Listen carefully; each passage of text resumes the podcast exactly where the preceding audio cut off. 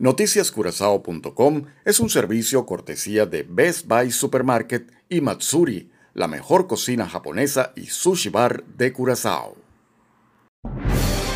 Aquí empieza Curazao al día, el noticiero en español de Rumbera Network.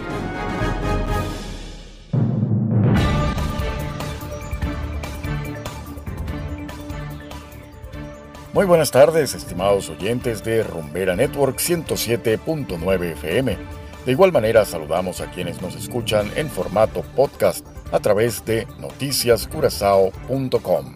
Hoy es jueves primero de junio de 2023 y estos son los titulares. Dos discapacitados murieron en un incendio en Steinreich.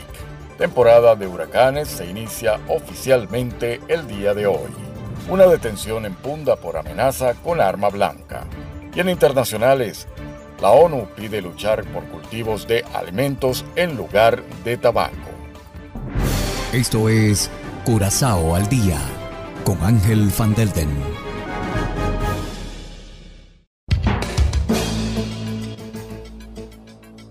Empezamos con las noticias de interés local. Un caso triste y muy lamentable ocurrió hoy en la madrugada en Nijmegen-straat en Steenrijk. El hecho ocurrió alrededor de las 2 y 25 de la madrugada cuando la central de policía recibió una información sobre un incendio en Nijmegen-straat. Inmediatamente la unidad policial y los bomberos de Steenrijk llegaron al lugar. Allí encontraron una casa completamente en llamas, habiendo ocurrido ya el colapso de parte de la vivienda. Los bomberos de Steenrijk solicitaron asistencia a los bomberos de Mundo Novo y también a Río Canario para ayudar a combatir y detener las llamas. Lamentablemente, en la casa completamente en llamas había dos residentes discapacitados, ambos en silla de ruedas. Estos no lograron escapar a tiempo y fallecieron a consecuencia del incendio. El médico forense, el doctor Maduro, constató la muerte de ambas víctimas en el lugar del suceso. Y continuamos con las noticias locales. La temporada de huracanes comenzó oficialmente el día de hoy. Como es habitual, el servicio meteorológico prestará más atención a las perturbaciones sobre el Atlántico y el Caribe. Actualmente hay 21 nombres reservados para los ciclones de esta temporada. Entre ellos está Aria, Arlene, Brett, Cindy y Don. La temporada de huracanes dura oficialmente de junio a noviembre, con un pico pronunciado entre agosto y septiembre. Y en materia judicial, una mujer fue amenazada por un hombre armado con un arma blanca ayer en horas de la tarde. El incidente ocurrió cerca del Mercado Plaza en Punda. La mujer denunció el incidente en la comisaría, tras lo cual los agentes regresaron con ella para una investigación y poco después encontraron al perpetrador de 56 años de edad cerca de White Hat Plain. El sospechoso portaba un cuchillo en el bolsillo, por lo cual se encuentra bajo custodia en espera de la investigación. Hacemos una pequeña pausa y enseguida volvemos con más de Curazao al día.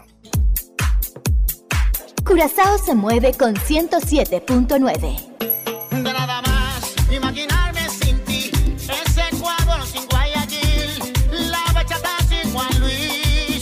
Rumbera Network.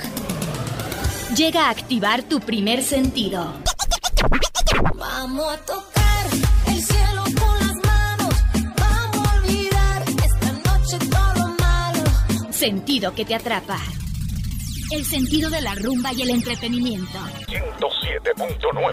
107.9, la número uno del Caribe.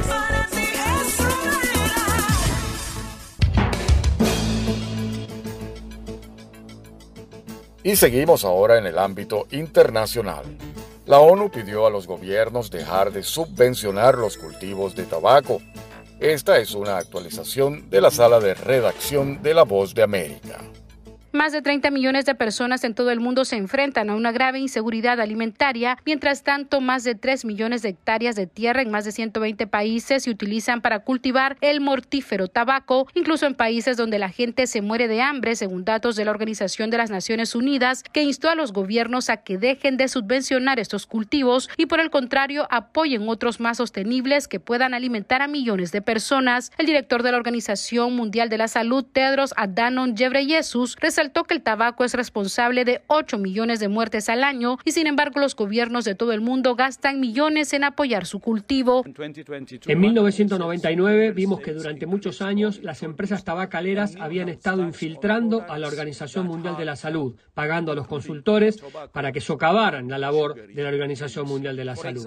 En total, 182 partes del convenio marco para el control del tabaco se han comprometido en promover alternativas económicamente viables para los trabajadores y cultivadores de este producto. Según la ONU, una forma crucial en que los países pueden cumplir esta obligación es poniendo fin a las subvenciones a su cultivo y apoyando otros más sanos. Por eso hoy defiendo un segundo convenio. Desde entonces han pasado 20 años y la prevalencia del tabaco se ha reducido un tercio a nivel mundial y dos tercios de la población del mundo ahora están protegidos gracias a esta medida. Un reciente informe publicado por la OMS titulado Cultivar alimentos no tabaco de relieve los males de su cultivo y los beneficios de cambiar a plantaciones alimentarias más sostenibles. Sala de redacción, Voz América.